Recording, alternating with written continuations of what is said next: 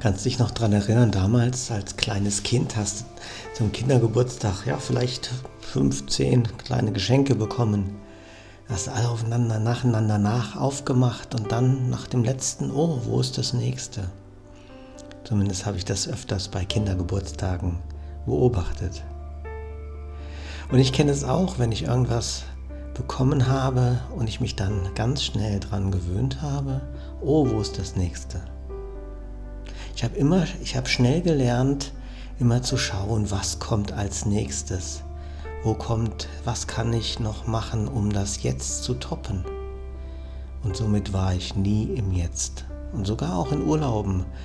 Deswegen konnte ich Urlaube früher gar nicht so richtig genießen aus heutiger Sicht. Das habe ich ja damals nicht gewusst.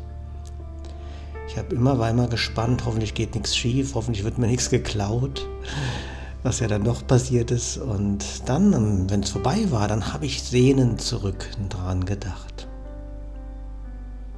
Ich war nie im Jetzt. Wie ist es bei dir? Wo bist du jetzt gerade? Denkst du die ganze Zeit über den Tag nach, was war? Oder denkst du darüber nach, was könnte, oh Gott, morgen Schlimmes passieren? Für den einen vielleicht die einfachste Übung, für den anderen vielleicht die schwerste.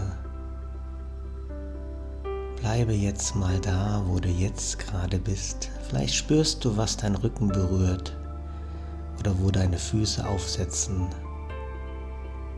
Und genieße einfach nur, was da ist. Öffne dein Herz und lass den Frieden einkehren.